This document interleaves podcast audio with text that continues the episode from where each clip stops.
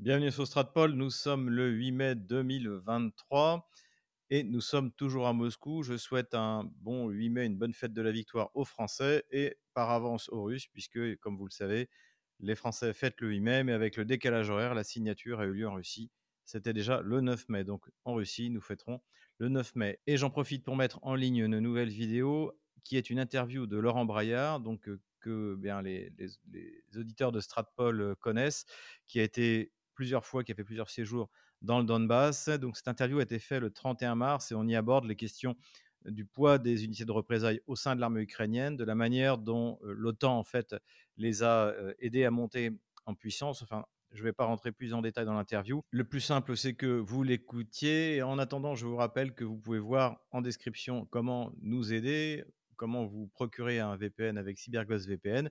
N'oubliez pas également de vous abonner au magazine, soit version papier, soit version numérique euh, géopolitique profonde de Franck Pergam avec Laurent Ozon et Pierre-Antoine Plaquevent qui ont publié dans le dernier numéro. Voilà, tous les liens sont en description de cette vidéo. Mais je vous laisse écouter cette interview de Laurent Braillard.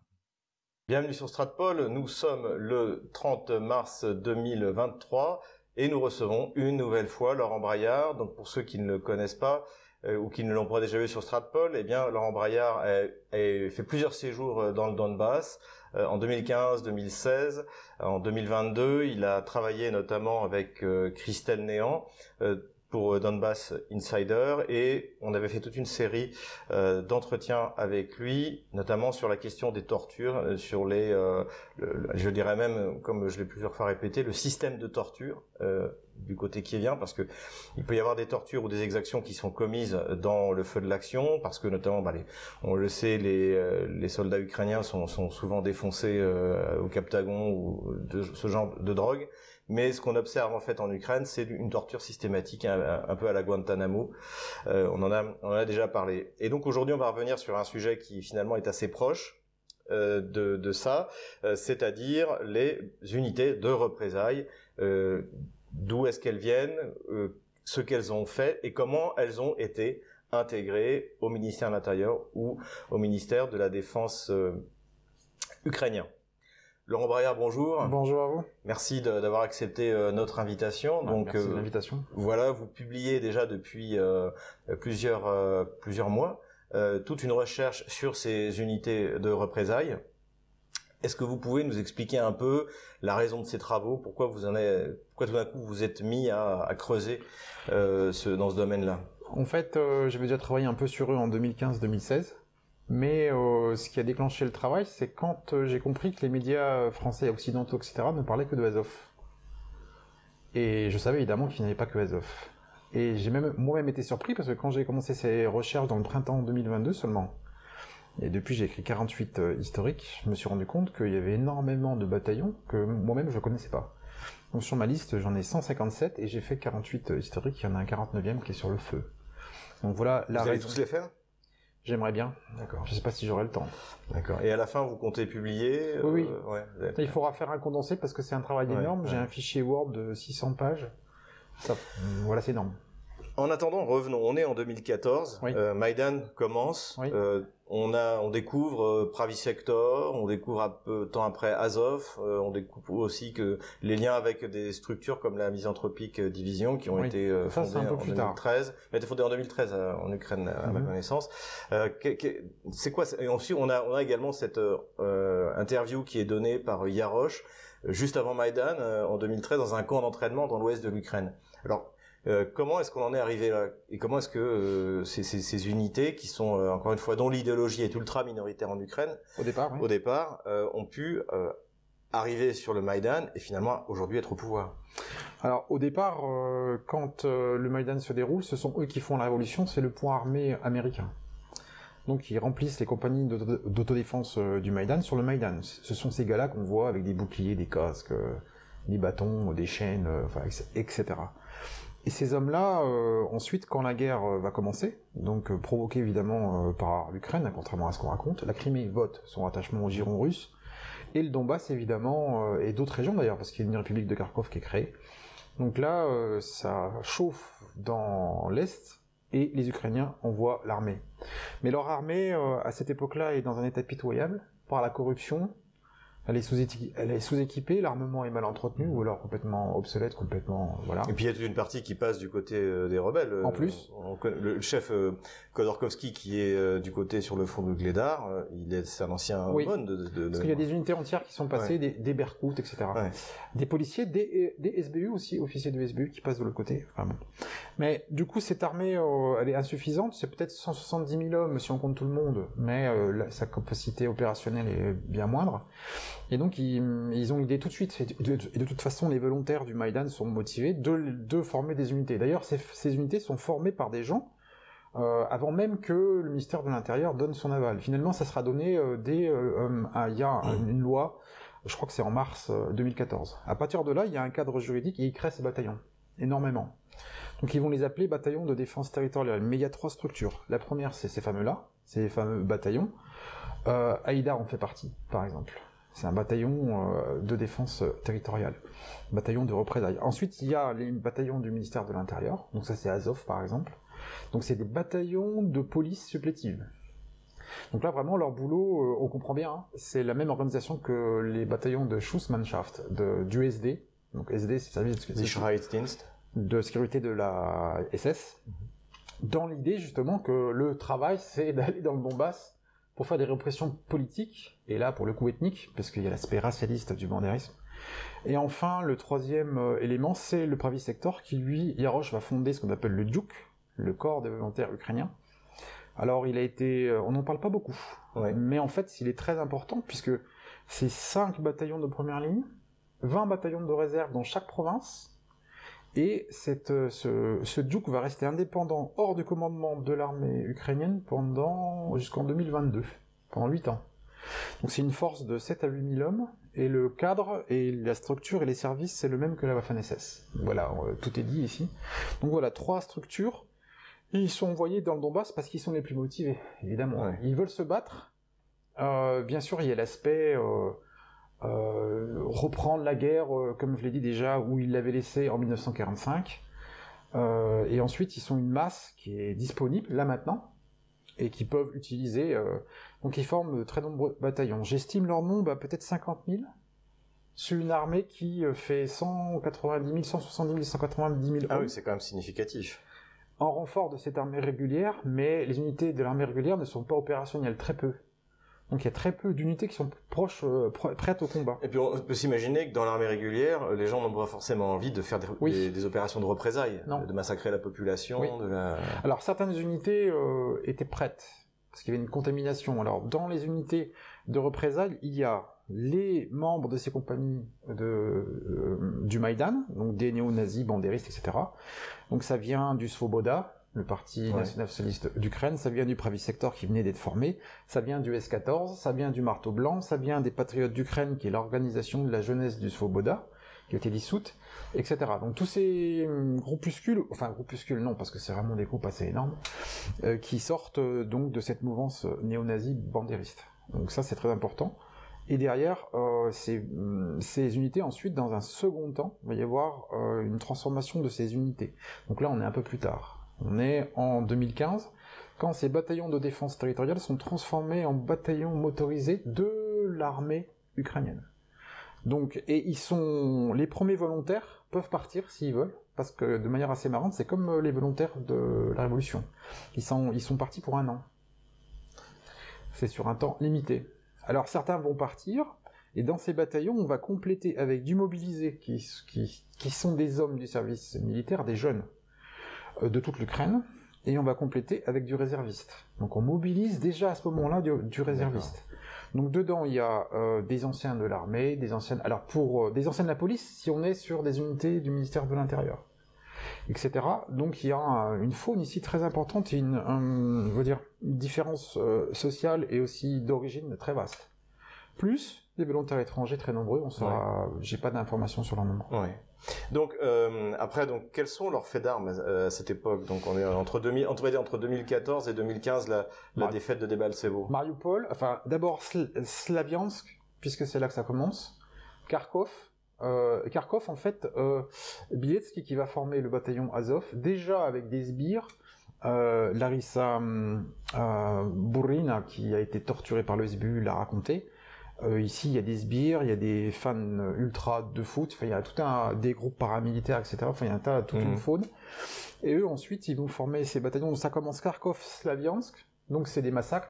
On tue des activistes pro-russes, pro-Maïdan. Mhm. Souvent, d'ailleurs, qui sont des gens, ils n'ont pas d'armes, ces gens-là. Ensuite, dans le Donbass, ils vont s'armer les insurgés républicains. Donc là, ça commence à chauffer pour eux. Donc, mais à Slaviansk, premier massacre, on estime à deux, au moins 200-300 personnes qui ont disparu à jamais, on ne sait pas ce qu'elles sont devenues, donc on imagine bien ce qu'ils ont fait. Mariupol. Mariupol, ça c'est connu, c'est la première action d'Azov. Euh, là-dessus, il y, a quelque chose qui m'intéresse aussi, c'est le lien euh, entre l'oligarchie, donc euh, Pravi Sector, c'est ah, voilà. et Mariupol, c'est Armetov. Alors, l'armée privée de, euh, du fameux Igor Holominski, euh, c'est pas mal de bataillons. Il y a la... Alors lui, comme il est nommé euh, gouverneur, de l'administration du de l'oblast de, Dnipropetrovsk, il crée une armée privée importante. Hein. On est sur une dizaine de bataillons. Il y a Chartar, il y a, il finance Krivasbas, il finance Haïdar, il finance etc. Azov, c'est un peu différent. Ça, c'est l'armée privée de de Avakov de Arsène, Arsène Avakov. Mais, financé par Armetov, l'oligarque qui contrôle Mariupol. Mais après, ils vont, euh, il va y avoir une embrouille entre eux. D'accord, d'accord. Donc d'ailleurs après, parce que Poroshenko, bien sûr, va le démettre. Ensuite, ça va commencer à partir dans euh, dans tous les sens. Donc euh, le, régiment Azov, d'ailleurs, va être financé par des fonds étrangers, dont des fonds canadiens. Ça, c'est connu. Donc Avakov, hein, pour nos pour nos auditeurs, c'est l'ancien ministre de l'Intérieur, c'était le ministre de l'Intérieur de Poroshenko, et aujourd'hui il est à Kharkov d'ailleurs. Oui, et c'est une sorte de... Il va réussir à rester quand même, entre guillemets, au pouvoir au ministère de l'Intérieur de 2014 à 2021. Il a une espérance de vie, lui, euh, il traverse Poroshenko, puis même il est sous Zelensky. Et euh, Azov va devenir de toute façon une, une, organisation mafieuse, ça c'est très peu connu, je l'ai montré dans plein d'articles. Mhm. Avec à Mariupol, il y a euh, par exemple des demandes de rançon pour des riches entrepreneurs, pas riches ou pas, hein, des gens de la classe aisée euh, ou la classe moyenne, trafic de voitures, trafic d'armes, etc. Tout ça est organisé par Azov et géré par Azov avec tout un tas de connexions avec la mafia. Ça c'est. Alors il n'y a pas que ce bataillon, il y a Tornado aussi, trafic d'armes. Euh, est-ce qu'on peut rester un moment sur Azov? Parce que Azov a eu des prétentions idéologiques organisant des conférences internationales avec tous les euh, marginaux qu'on peut trouver en, en, Europe, de, donc autour de cette idéologie de cinglé, le, bah, via la l'inter, voilà, l'intermarium également, toutes ces espèces de, de, de lubies. Mhm. euh, euh, quel, quel, est le poids réel de cette idéologie, on va dire, euh, dans le, au, sein de ces bataillons en général, en Ukraine en général? Est-ce qu'ils ont réussi quelque chose? Vu de l'extérieur, c'est plutôt grotesque, hein, plutôt loufoque en fait quand on les regarde. Euh, du point de vue idéologique, c'est sûr qu'ils ont, au départ quand même, il y a beaucoup, il y a beaucoup de résultats parce qu'ils envoient beaucoup de députés. Hein. Il y a beaucoup de combats. Mhm. Ah, qui vont... Oui, Bileski a été député d'ailleurs. De... Oui, et pas que lui. Ils sont une douzaine de combats euh, de ces bataillons de, représailles mhm. qui deviendront députés. Donc c'est très important. ils ont même des postes dans les ministères, ils deviennent conseillers euh, au ministère de la Défense, etc., au ministère de l'Intérieur, etc. Donc au début, ils contrôlent pas mal euh, de postes dans la fonction publique. Donc ils ont des résultats politiques. Ensuite, ça va s'effriter. Le point de vue idéologique, bien sûr, c'est une pâle copie euh, du nazisme euh, hitlérien, euh, même parfois ridicule, parce que dans ces bataillons-là, comme Azov, on a un peu de tout. On a du, on a même du géorgien, du tchétchène, etc. Enfin, bon, là, on est sur, vraiment sur les. C'est un peu la, la sur la fin avec les Albanais, des. Les Bosniaques, des. c'est un peu le même genre. Après, dans un, dans un second temps, ils ont fait beaucoup de mal, par contre. Là, par contre, on est euh, à Mariupol, le massacre de Mariupol, je l'ai déjà dit, on est sur des centaines de victimes, etc. Et surtout, comme c'est des bataillons de police supplétives, Azov, qui est montré comme une unité d'élite, n'est pas une unité d'élite. C'est juste euh, que ces gars-là sont motivés et qu'ils n'ont pas de limite dans la tuerie. Donc, euh, à Mariupol, ils ont montré la mesure dans la terreur, en fait. Ensuite, on sait que dans la bataille des frontières, les tueurs, Donbass, le bataillon de Donbass, soi-disant bataillon de transfuges du Donbass, etc., vont se faire euh, pour rappeler à nos, à nos auditeurs, la bataille des frontières, c'est la bataille qui a eu lieu en fait à l'été, euh, fin de, fin de 2014. 2014, qui a permis en fait à, la, aux deux républiques de, de, de, de, rejoindre la frontière russe en fait, et d'éliminer les troupes euh, ukrainiennes qui essayaient de s'infiltrer. Euh. Voilà, bataille de Sormogila, bataille de Chartyorsk, ouais. le chaudron où finalement l'Ukraine est complètement vaincue. Donc à partir de là, ça va déclencher comme une, une décision euh, du ministère de l'Intérieur. Ils se rendent compte que ces bataillons de représailles Certains seront dissous, Krivbas, euh, par exemple, pour pillage, exactions diverses. Tornado. Tornado, c'est plus tard. Euh, alors lui, pour des tortures innommables, Ouais, ouais, euh, ouais, ouais. esclavage euh, sexuel, etc. Chartar, aussi pour des pillages, etc. Donc ils se disent que là, euh, ils ont perdu le contrôle. Donc là, euh, et surtout, euh, même Amnesty International et d'autres organisations, euh, et l'ambassade aussi des États-Unis, euh, pas des États-Unis, de la Grande-Bretagne, se sont mis dessus. Donc là, ils vont faire ce qu'on appelle l'amalgame, ils vont former ces, premiers bataillons motorisés. Et ensuite, ils vont les amalgamer dans une brigade de l'armée régulière ukrainienne. Ça, on est en 2015. Alors là, on est à un moment charnière, un moment clé. C'est aussi pour ça que je voulais discuter de ça avec vous. C'est que, en fait, ça a peut-être été une surprise d'ailleurs euh, du côté russe en 2022.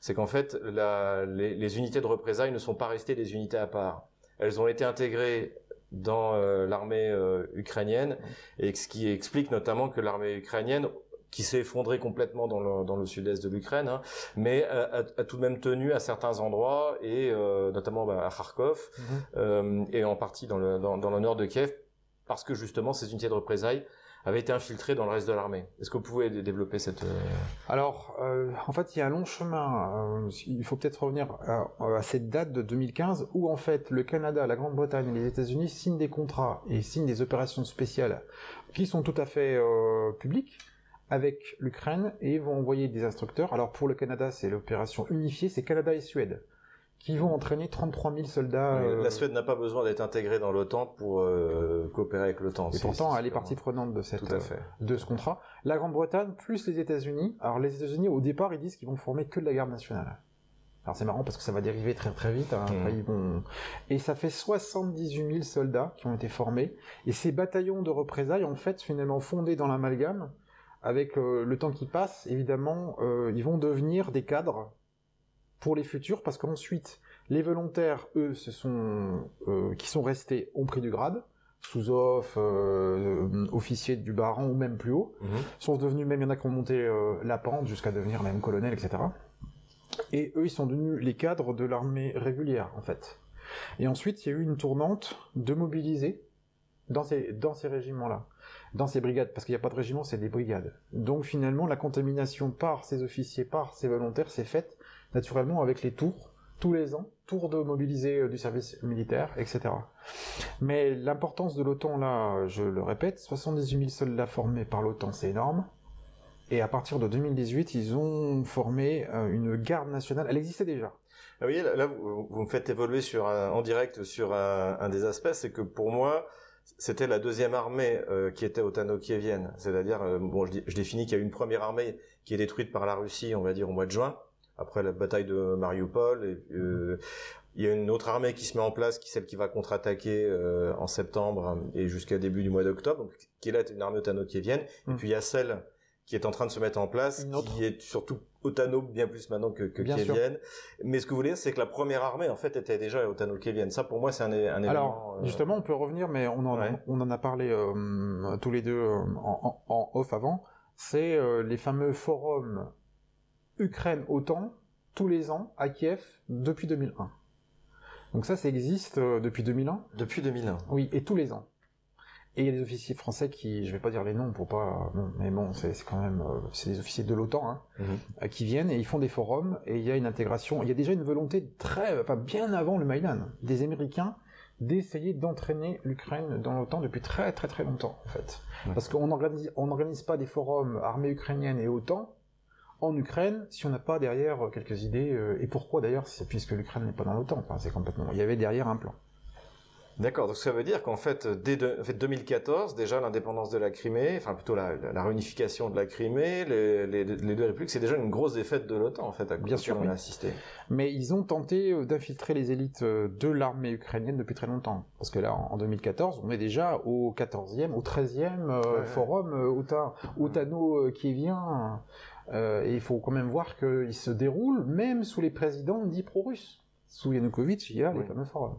Ah, ça, non, enfin, nous, nous qui connaissons la situation, c'est très bien que Yanuko- Yanukovych était aussi euh, pro-russe que, Mhm. que je suis polo- euh, pro-polonais, oui, donc Oui. c'est... euh, Mais après, je veux revenir à ça, c'est Ouais. la formation. ils ont une garde nationale qui était très peu efficace. Ils l'ont aussi envoyé euh, dans le Donbass.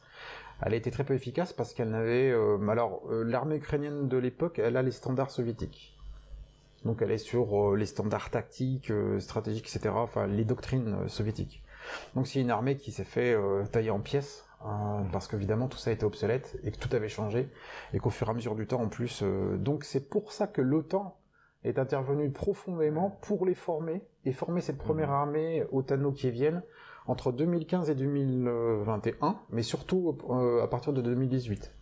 78 000 hommes, 78 000, officiellement. officiellement. Dit, par euh, les otanistes, hein, dit par euh, les États-Unis, etc. Donc c'est peut-être beaucoup plus.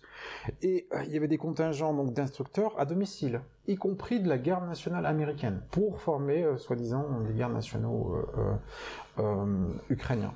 Mais cette formation de 2018, c'est la formation de brigades de défense territoriale, deuxième version de l'Ukraine, qui sont des brigades de réservistes qui sont formées et aidées, et c'est l'OTAN qui aide à le faire, notamment il y a des, rencontres avec des officiers estoniens, enfin baltes en général, polonais, etc., pour que en cas d'attaque russe, parce que vraiment c'est déjà ça, euh, ces brigades qui font six, alors c'est six brigades dans une sorte de division.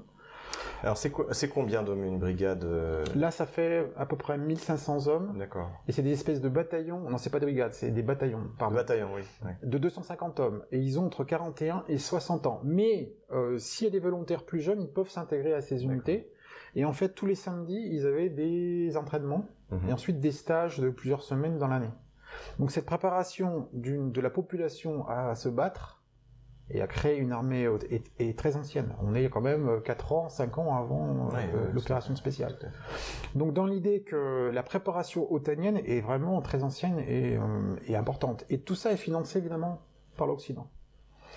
J'ai pas trouvé d'informations sur la France. Faisons un bon. Donc, euh, donc, euh, si une question avant de passer à, à- à ma question suivante. Euh, la Russie a vu ça arriver? Bien sûr. D'accord. Parce que ces, euh, ces forums sont publics. D'ailleurs, euh, les résultats sont, sont publiés. Les conférences euh, sont été publiées. Euh, la Russie ne pouvait pas l'ignorer. La Russie a déjà tiré la sonnette d'alarme depuis très longtemps en disant là faut arrêter. Et la justification, la revendication principale de la Russie, c'est Ukraine dans l'OTAN. Ça, c'est pas possible. Et euh, je, suis même, cu- je suis même assez euh, surpris que la Russie n'ait pas réagi, réagi assez vite. Ouais. Enfin, plus vite. Peut-être qu'elle peut-être qu'elle ne le pouvait pas. Peut-être qu'elle ne pouvait pas, peut-être qu'aussi qu'avant de déclencher ce que finalement est une guerre civile, euh, Vladimir Poutine a longtemps hésité. Aussi, comme, euh, comme il est très. euh, la Russie étant respectant le droit international, ils se sont posé pas mal de questions sur Ouais. comment gérer ça. Mais en face, on n'a pas respecté euh, Ouais, le ouais, droit international. Et c'est euh, tout ce dont on parle ici euh, par rapport au droit international, c'est absurde. Ouais. On est Et surtout, c'est contraire aux accords de Minsk. Oui. Et pas seulement. euh, aux accords passés avant, Mhm. avec l'OTAN, par la Russie, euh, Ouais. bien avant. Tout à fait. Euh, bon. Donc on y est. La Russie euh, fait donc le 24 février ce que moi je, je pense la France la France aurait dû faire en 1936 au moment de la réunification de la Rhénanie, c'est-à-dire qu'elle a fait une invasion préventive Mhm. euh, pour devancer donc en plus étant- les préparatifs vous venez nous les décrire ce qui devait se produire si l'on en croit les Russes au mois de mars. Les premiers combats ont lieu, donc euh, dans certains endroits ça, ça va très vite. On- encore une fois, je je m'explique toujours pas comment les Russes ont pu prendre Kherson. Pourquoi est-ce que les Kieviens n'ont pas détruit les ponts comme les Russes ont fait quand ils ont quitté Kherson euh, euh, C'était début octobre. Euh, tout ça, tout ça est étrange. Mais il y a à certains endroits, euh, par exemple, euh, les Russes ont visiblement, notamment c'est la ville de Kharkov. Les forces spéciales russes rentrent dans la ville, mais là il y a de la résistance. Là, euh, Kiev. euh, Kiev également, Euh, il y a plus de résistance que que les Russes pouvaient, euh, Alors, pouvaient l'imaginer. Ces fameuses brigades de défense territoriale mobilisables à l'instant, entraînées depuis 4 ans, oui, 4 ans, Mhm. ont joué un rôle important. Parce que tout de suite, ils ont pu les, les mobiliser, et c'est une sorte de guerre nationale où les hommes avaient les armes, Ouais. Et avaient déjà un entraînement. Et beaucoup d'entre eux, en plus, étaient des hommes qui ont participé aux guerres du Donbass, entre guillemets, avant. D'accord, donc ils avaient une, connaissance, pas, pas forcément une grande expérience des combats, Oui. euh, mais une, une connaissance du, du feu. euh, et surtout, euh, ce roulement dont j'ai parlé, de mobilisés, de réservistes, de volontaires néo-nazis bandéristes, combien d'hommes Euh, À mon avis, peut-être 200 000. Sur 8 ans, c'est énorme. 200 000 Ah ouais, plus, Ils sont passés par. euh, qui sont ensuite rentrés chez eux. Puis Ouais. du coup, faisaient une, une manne, une, une réserve importante de soldats expérimentés. Ce que la Russie, elle, n'avait pas. Mhm. Euh, en DNR, oui. Euh, Ouais. Et encore, en, en DNR, puis- DNR et LNR, euh, vu que c'était une armée de volontaires, pas mal de volontaires sont partis, évidemment, au bout d'un moment. Mais l'Ukraine, elle, c'est sa population, entre guillemets. Ouais. Donc qui était déjà euh, formée pour une, une guerre. si- Je voudrais qu'on parle euh, d'une ville que vous connaissez bien, qui est Mariupol. Oui. Euh, de ce qu'on a observé de, parmi les, sources ouvertes, à la fois côté ukrainien et euh, côté russe, notamment, il y a eu beaucoup d'interviews de, prisonniers, y compris de, de certains leaders, euh, c'est qu'en fait, sur Mariupol, notamment Azov était davantage des commissaires politiques, et c'était l'infanterie de marine qui, elle, a vraiment affronté, euh, Oui. affronté le, le, le- Oui, d'ailleurs, ils les ont laissés sur le front, ils se sont repliés dans l'usine. euh, C'est ça, c'est c'est qu'en fait beaucoup s'en sont sortis parce que donc euh, finalement c'est pas des des des, ex- des super combattants, mais Bah- c'est plutôt des commissaires politiques, des bataillons d'arrêt qui sont chargés de, de liquider. euh, En 2014, c'était facile. Ils étaient face à des insurgés euh, quand même très peu armés, même si la Russie les a armés, c'est un secret pour personne. Euh, mais ils sont restés en garnison à Mariupol pendant 8 ans. hein. Ouais. Ils ont fait quelques combats à Chirokino en février 2015, puis ensuite quelques bombardements, etc. Autour de Volnovakha, et puis c'est tout. Euh, l'expérience militaire de Azov, à part les formations de l'OTAN, parce qu'ensuite ils étaient ouais. formés, et l'excellent équipement qu'ils avaient grâce au financement important anglo-saxon, fait que... le- Mais cette unité, comment dire, euh, vitrine. Oui, oui, parce que euh, je me souviens pour en avoir parlé avec euh, des, des, des gens que nous connaissons euh, Mm. dans le Donbass, Mm. c'était pas Azov qui les avait le plus marqués en face, c'était plutôt Donbass, les Oui. bataillons. Euh, Ce qui m'a surpris moi-même. Haïdar. Haïdar, par contre, a une piètre estime dans... Ah oui. ouais. parce qu'il s'est fait fesser entre guillemets Ouais. à de nombreuses reprises. Par contre, Donbass c'est autre chose. Ouais. Mais ce bataillon-là, est cré- donc euh, pour que les gens comprennent, euh, c'est un bataillon censé être de transfuges du Donbass qui donc combattent les Russes du, du Donbass. D'accord. Mais euh, son chef était masqué. En fait, il n'est pas du tout du Donbass, il est de Dnipropetrovsk. Et ensuite, euh, la, la plupart de ces hommes, en faisant les pertes, j'ai compris que les trois quarts n'étaient pas du Donbass. Ouais. Mais c'est Semen- Semenchenko, c'est ça? Oui. Oui. le Oui. fameux euh, qui avait fait fantasmer les femmes. Oui, euh, oui, oui. Bah après, quand il a euh, retiré son, monde s'est dit, puis après on a su qui c'était, il y a quelques Ouais. photos un peu compromettantes qui sont sorties, c'était un peu drôle. Il était député aussi, d'ailleurs, là. Oui, il a été député, ensuite il a eu pas mal d'histoires Mm. euh, de trafic, il a été mêlé à des trafics, il a été ennuyé par le SBU, enfin c'est, c'est- on, on sombre après. Oui, c'est après, c'est toujours le- ce lien entre ce que vous évoquiez. Banditisme. le banditisme Ouais. et ça rappelle beaucoup finalement les euh, les djihadistes qu'on a pu voir en Syrie c'est toujours cette euh, ce sur quoi d'ailleurs déjà les, les les services secrets euh, occidentaux c'est-à-dire Mm. à la fois le banditisme Mm. et à la fois euh, le fanatisme alors religieux pour un côté et là euh, politique Mais- pour d'autres Je voudrais qu'on revienne à, à ce fameux private sector Oudjouk, euh, parce que j'ai oublié d'en parler. Euh, Yarosh va partir, le private sector va être intégré dans l'armée en 2022, donc la Waffen SS va être fondue dans l'armée. Mhm. Ceux-là, on n'en parle jamais. Mais même les Ukrainiens. Et ces bataillons-là, ce sont les rares témoignages que j'ai faits de survivants de gens qui sont tombés dans leurs mains, c'est horrible. hein. On est au, au fond du fond, là. Donc, euh, la fameuse Olga, on en Oui, avait parlé, oui. c'est Haïdar, mais il y avait une autre dame que j'ai interviewée, là, qui était de Kramatorsk, où là, on sombre. Et ces unités sont, euh, sont très peu filmées pour des raisons euh, évidentes, c'est que eux, là, on est sur du pur nazi, là. Euh, plus nazi que, que eux, on peut pas. Et par contre, Yaroche a formé un autre corps, le corps des hospitaliers, qui fait trois bataillons, qui lui, euh, à ma connaissance, n'est pas encore intégré dans l'armée, Mhm. mais je peux me tromper. Mais en tout cas, euh, c'est alors des hospitaliers. On revient aux croisades. oui, oui, euh, le dé... encore un délire. C'est toujours, toujours euh, entre le, le- entre le, c'est intéressant avec ces bataillons, c'est qu'on est toujours à, à mi-chemin entre le loufoque, Oui. Mais sauf que derrière, il y a de, de l'autre côté euh, du chemin, euh, c'est, euh, on, a des fous fanatiques, et c'est ça qui est. Oui, puis surtout ils vont piocher. alors on est des Spartiates. Ouais, ouais. On est des Vikings, etc. Le Soleil Noir, etc. On pioche dans toutes les cultures. Mais ça va bien aussi avec euh, les délires ukrainiens, ce que j'appelle le cercle ukrainien.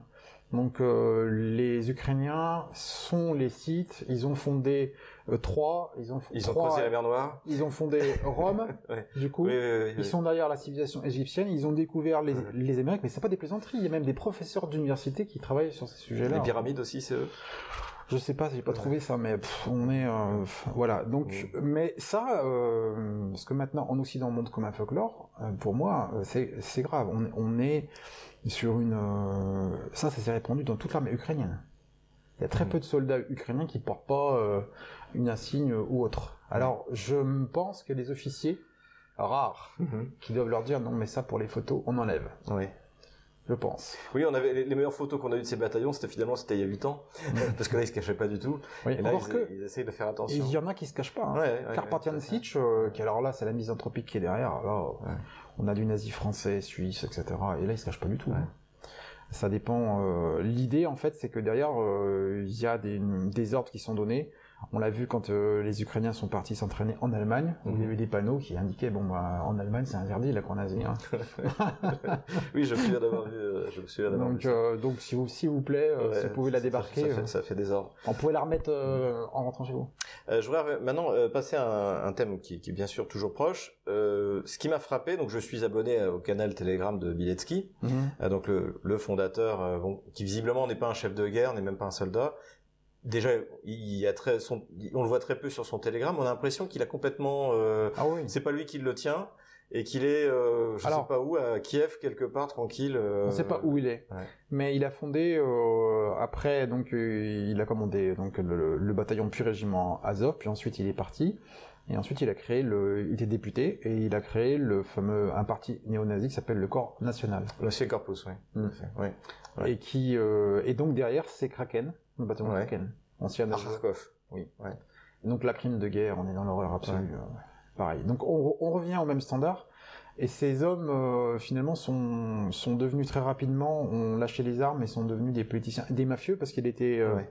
Son groupe, euh, notamment ceux de Kraken, ont été mêlés à des trafics. Alors là, par contre, c'était du racket. Racket d'entrepreneurs. Je te protège, tu me payes, etc. Ça me rappelle Danton euh, pendant la Révolution française. Oui, ou euh, Fab- je crois que c'est Fabre d'Églantine euh, Ouais. qui est aussi guillotiné pour des corruptions. Plusieurs, oui, plusieurs ont été. euh, ont été- ce genre de truc vraiment on sombre. Et là, il faut quand même dire que ces faits-là, c'est 2018-2021. hein. Et Kharkov, c'est vraiment la ville de Biletsy où Ouais. ils contrôlent. hein. Tout à fait. La corruption de la police, et ils, ils font peur à la police. hein. Même le SBU, là, c'est la limite. hein. D'accord. Difficile pour eux d'aller plus loin. Et, et aussi autre chose, un, un aspect, c'est que donc il y a des. Alors je suis moins versé dans ces dans, dans, dans ces bataillons que, que vous, mais je, il y a certains noms que j'ai observés depuis 2014-2015, et là on voit arriver des avis mortuaires, donc publiés d'ailleurs, notamment sur le canal de, sur le canal de, de, de Biletsky. C'est quand même l'hécatombe euh, chez tous comme des mouches. Donc cette euh, génération, entre guillemets, de volontaires qui sont devenus des cadres, tombe comme des mouches depuis un moment. Ouais. Moi, j'observe ça et, Ouais, on, est, on, est, on est bien d'accord là-dessus. et il y en tombe beaucoup. Mais après, euh, euh, donc ceux du temps passé, 2014, 2015, etc., il en tombe énormément, et c'est normal parce qu'ils sont devenus les cadres de cette armée. Mhm. Donc comme il y a eu l'amalgame, ils sont dans l'armée régulière. Et c'est aussi pour ça que certaines unités, euh, bah, de toute façon, elles sont toutes à Artumovsk, euh, Seversk, etc., la ligne de Kupiansk, etc..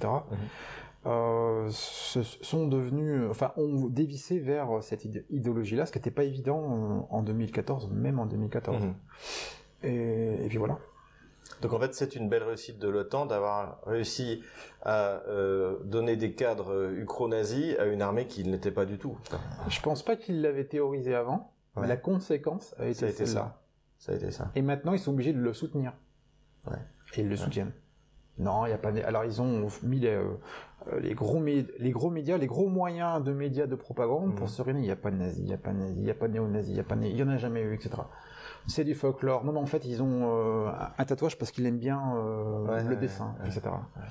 Et là, ils ont été obligés. Parce qu'en 2014-2015, ils en parlent un peu quand même. Hein.